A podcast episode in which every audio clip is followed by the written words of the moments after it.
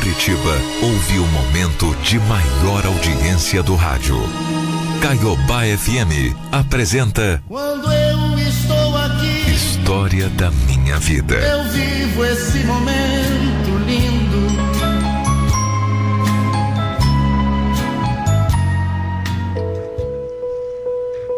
Olha, para contar minha história, eu preciso voltar no tempo. Lá para quando eu era criança e adorava brincar de boneca. Como eu gostava cuidar das minhas filhinhas, como eu chamava.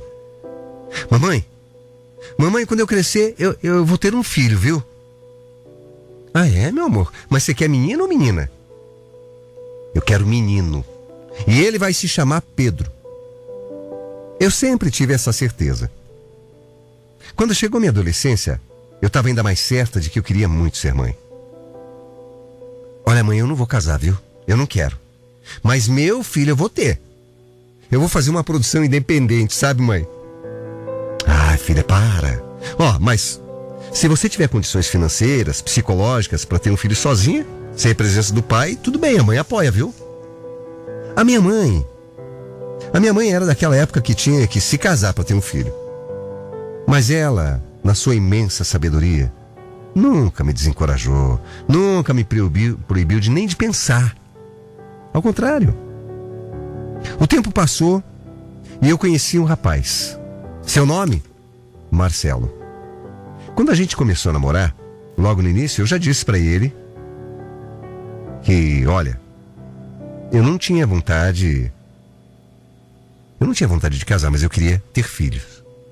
E aí ele me disse que não poderia, porque ele tinha tido um tumor nos testículos e ficou estéreo. Bom, aquilo nunca pesou assim para mim, nunca. Na verdade, nunca nem me passou pela cabeça em falar, não, eu não vou ficar com esse cara porque ele não vai realizar o meu sonho de ser mãe, não, não, não. Uma vez, falando sobre esse assunto, Marcelo foi muito prático. Olha, amor, eu vou ser sincero para você, eu não posso ter um filho biológico, mas você pode. A gente faz inseminação artificial. Não vai ser 100%, mas vai ser 50% seu. E eu, eu vou criar como se fosse meu filho, viu? Eu achei aquilo tão bonito. Sabe?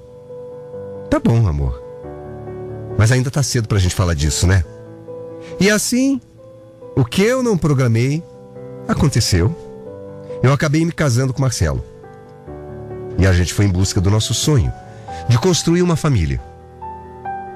Só que as coisas não eram fáceis assim. Não era só questão da infertilidade dele que dificultava minha gravidez. Logo de cara eu descobri que eu tinha um mioma e muito grande. Aí eu fiquei preocupada. Mas o médico garantiu que não teria problemas em engravidar. Eu só teria que fazer uma cirurgia para retirar o mioma e esperar um pouco mais de tempo até poder fazer uma inseminação artificial. Os médicos que cuidavam de mim eram pessoas maravilhosas, sabe? Bom, ele. Ele não ia cobrar nada para fazer inseminação. Eu só ia ter que comprar o sêmen. É. E ele faria o procedimento ali, no consultório dele mesmo. Mas nada que tá ruim é tão ruim que não possa piorar, né? Nesse meio tempo eu descobri que eu tinha desenvolvido uma endometriose, é. E aí veio a bomba. A inseminação era um método simples e o meu médico conseguia fazer no escritório. Mas com o novo diagnóstico eu não poderia mais fazer de maneira assim tão simples. Não seria possível fazer lá. No meu caso, o indicado era fazer uma fertilização in vitro. E aí, meu filho, tudo se tornou muito mais difícil, porque além do método ser muito caro, eu não tinha a menor condição de arcar com despesa tão alta. Eu fiquei muito abalada. O meu sonho estava se tornando um pesadelo. Até que num domingo à noite, eu estava em casa assistindo Fantástico, me lembro bem. E eu vi uma reportagem falando sobre um hospital chamado Pérola Bainton, que fica em São Paulo. Nessa reportagem dizia que o tratamento lá era totalmente grátis, portanto, a minha esperança foi renovada ali. E eu fui de novo em busca do meu sonho de ser mãe. Eu consegui me inscrever no programa do hospital E no dia da triagem eu expliquei para a pessoa que fez a entrevista comigo toda a minha situação. Ó, o sêmen vai ter que ser de um doador anônimo, viu, moça? Porque o, o meu marido é estéreo. Será que tem algum problema? Olha, moça, se fosse a antiga direção do hospital, você não seria aprovada, não. Ele só fazia tratamento com sêmen do marido. Mas essa nova direção. Essa nova direção. Acho que você vai conseguir de boa, viu? E então eu entrei na fila de esperma. É, é isso mesmo. Uma fila. Esperando. Esperando para que eu fosse fertilizada. E fui aprovada, graças a Deus. Consegui passar na primeira fase, na primeira parte.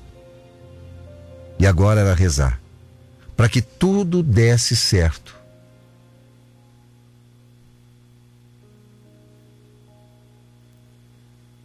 A gente sabe que fertilização não é 100%. Tem um termo que você tem que assinar, onde você fica ciente de todos os riscos que correm em fazer esse tipo de procedimento. Porque realmente é muito hormônio que se aplica. E cada mulher reage de uma maneira. Você entra num processo para tentar engravidar, mas de verdade é um sonho de vida depositado ali, um procedimento que muitas vezes acaba não dando certo. Eu me lembro que na época o meu cunhado não queria que eu fizesse, justamente por toda essa carga emocional que eu podia enfrentar. Ô, oh, minha filha, por que, que você não entra numa filha de adoção? Esse troço de fertilização não é garantido. Agora, a adoção é. Pode até demorar um tempo, mas uma hora o teu filho vai vir. Ah, mas eu quero ficar grávida. Eu quero sentir uma criança dentro de mim, sabe? Você quer engravidar ou quer ser mãe? Eu nunca esqueci aquela pergunta, sabe? Para mim as duas coisas estavam ligadas. Para eu ser mãe, eu teria que gerar um filho, é? Pelo menos era assim que eu pensava. Enfim, depois de muito pensar, ponderar, porque a minha decisão de adotar um filho não é fácil, eu decidi então entrar na fila. Eu pensei, repensei. Bom, se eu ficar grávida fazendo o tratamento, eu saio da fila, ué. O meu filho vai vir. Independente de qualquer forma. Mas tudo acontece no tempo de Deus. É. Ele, ele sim sabe o que é melhor para todos nós. E assim eu fiz duas coisas ao mesmo tempo. Fiquei na fila de fertilização e na fila de adoção. Quando você opta pela adoção, você tem que querer muito e demonstrar que está certa da tua decisão de adotar uma criança. Você passa por uma triagem, conversa com psicólogos, com assistentes sociais também. Não é fácil de responder perguntas que eles fazem. Agora, olha, Kelly, eu vou te fazer uma série de perguntas e você vai responder com toda sinceridade. Não tem problema em responder, não, tá? Mas faz parte do processo eu te perguntar, ok? Ok, tudo bem. Você aceita algum filho com algum tipo de doença? Não, eu prefiro, prefiro criança saudável. Essa criança pode ter HIV? Não. Essa criança pode ter sido violentada, espancada? Eu sei lá quanto tipo de pergunta fizeram, mas eu saí de lá muito abalada. Por dizer não para quase todas aquelas perguntas. Para mim já estava difícil saber que eu não poderia gerar um filho. Então, mesmo adotado, eu queria que fosse 100% saudável, física e psicologicamente. Resumindo, eu falei para a psicóloga: eu quero uma criança saudável, branca. Porque eu e meu marido somos brancos, não por, por preconceito, mas eu não quero escolher o sexo agora. Se puder ser parecido com a gente. Mas essa decisão não seria minha. Essa decisão seria de Deus. No hospital foram três anos de espera. Até que me chamaram e eu fui, toda feliz, fazia a minha tão sonhada fertilização in vitro. Só que a hora que eu cheguei, eu fui barrada. Porque só poderia, como eles disseram a princípio, ser feita com sêmen do marido. E o meu mundo aí desabou. Mas moça, eu passei na triagem. Eu disse que eu não poderia ser dele. Por que, que vocês deixaram três anos na fila esperando então, se era para não dar certo? Olha, eu não sei dizer para vocês, mas eu fiquei tão chateada.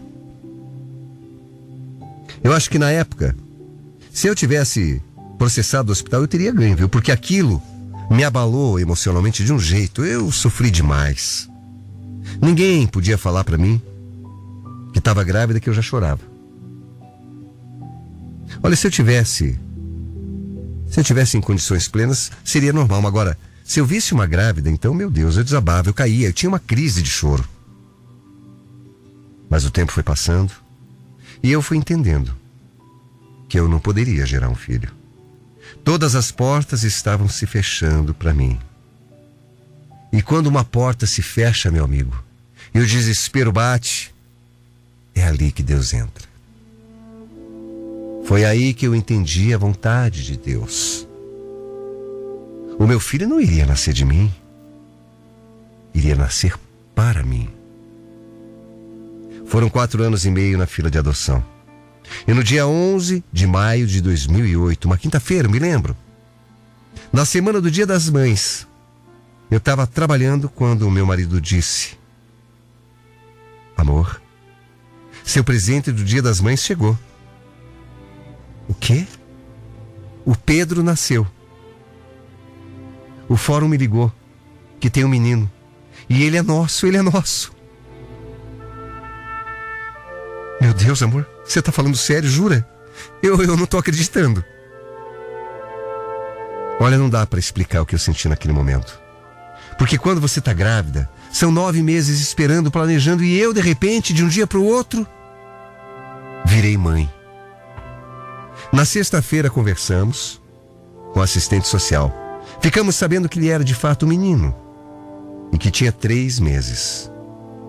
Ficamos de buscar o Pedro somente na segunda. Eu passei o fim de semana inteiro em choque, sem saber como é que seria minha vida dali para frente. Era um misto de sentimentos, medo, felicidade, êxtase, pânico, tudo ao mesmo tempo. Eu confesso que o encontro foi um pouco estranho. O Pedro chorava muito e eu, sem saber como agir, fiz umas compras às pressas, nada planejado. A primeira semana foi uma loucura. Eu achei que eu era louca, sabe? Onde é que eu tava com a cabeça em querer ser mãe daquele jeito? Eu achava que eu não ia dar conta.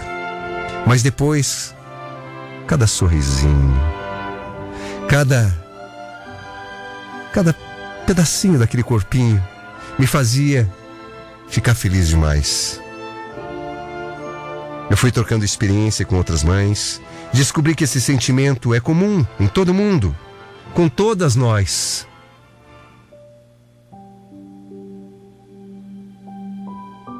E eu fui pegando cada dia mais amor nessa criança. Eu fui aprendendo a amar o jeitinho que ele me olhava, os sorrisos, aquela boquinha, aquelas perninhas, aquela mãozinha. Por que, que eu estou contando essa história? Bom, primeiro para agradecer a nosso Senhor Jesus Cristo. E eu acho que, como eu, muitas mulheres têm o desejo de ser mãe. E como eu, muitas mulheres não conseguem e ficam com medo da adoção. Pois eu estou aqui para te dizer que você pode sim realizar o teu sonho, assim como eu realizei.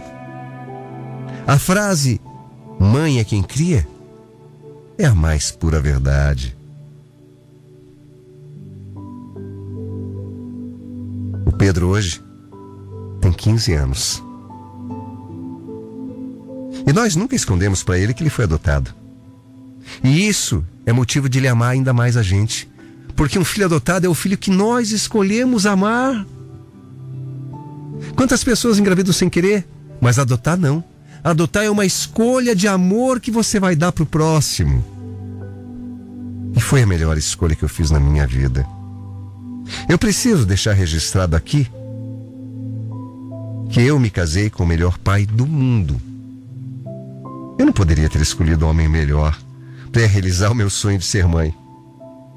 Sempre falo: se Deus chegasse em mim agora, agora, nesse momento, e perguntasse: Você quer voltar no tempo e realizar o teu sonho? Ficar grávida? Eu responderia: Não, Deus. Obrigado, meu pai. Eu já realizei. Eu sou a mãe mais feliz desse mundo com o presente que o Senhor me deu. Eu não gerei ele, mas eu ganhei de presente de Jesus.